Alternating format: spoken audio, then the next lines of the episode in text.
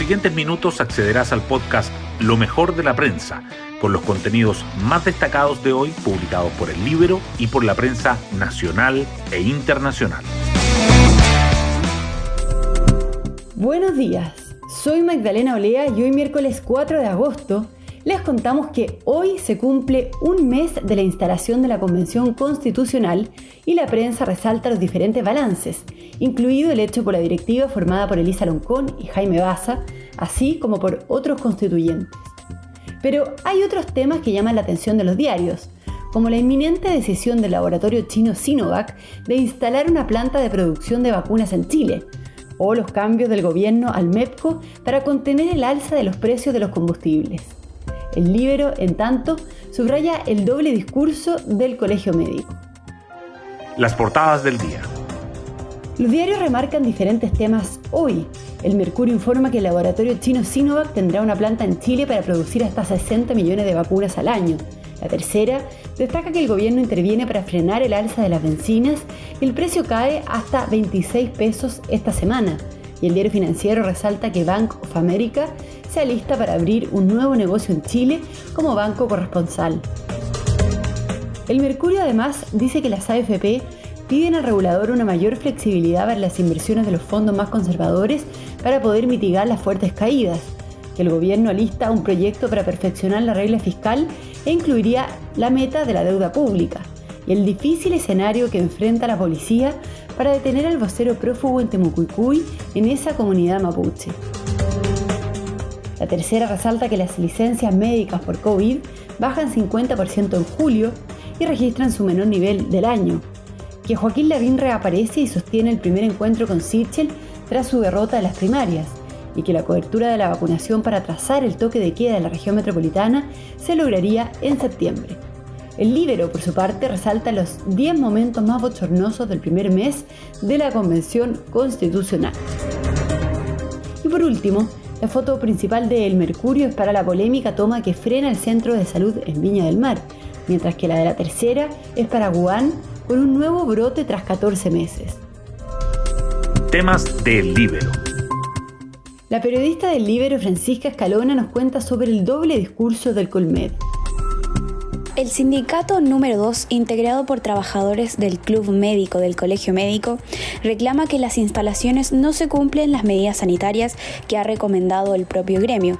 Y aunque en varias ocasiones han reclamado al directorio que no tienen las medidas de seguridad que la presidenta nacional del gremio, Isquia Siches, dice en la prensa, no cuentan con amonio cuaternario, mascarillas ni alcohol gel. Y tampoco sanitizan los espacios de trabajo. El Club de Campo, dice la presidenta del sindicato, Judith Barrales, siguió operando gracias a un permiso especial obligando a los trabajadores a asistir de forma presencial durante la pandemia. Pueden encontrar esta nota en www.ellibero.cl. Hoy destacamos de la prensa. Sinovac tendrá una planta en Chile para producir 60 millones de vacunas al año. Esta mañana la delegación del laboratorio chino dará cuenta del resultado de su visita al país para ver la factibilidad de instalar una planta de llenado y terminado de vacunas.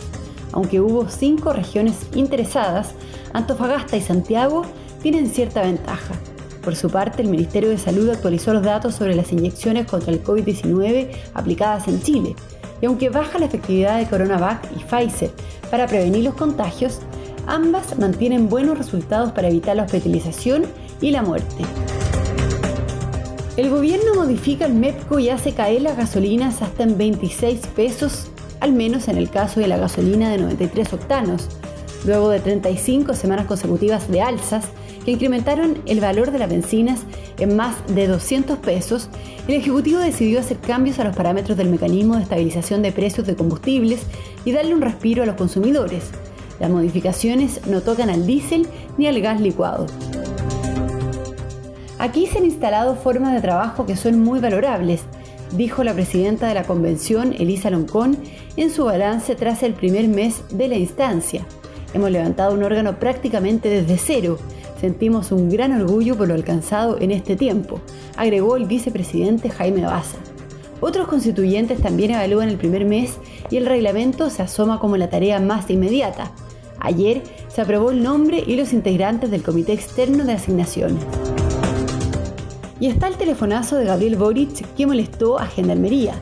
El candidato presidencial de Apruebo Dignidad se comunicó el domingo con el alcaide del penal Santiago 1, el coronel Oscar Luna, para pedirle explicaciones por el allanamiento y el registro de las celdas de los internos un día después de su visita al recinto.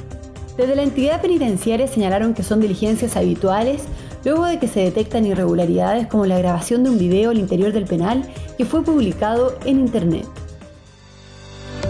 Y nos vamos con el postre del día.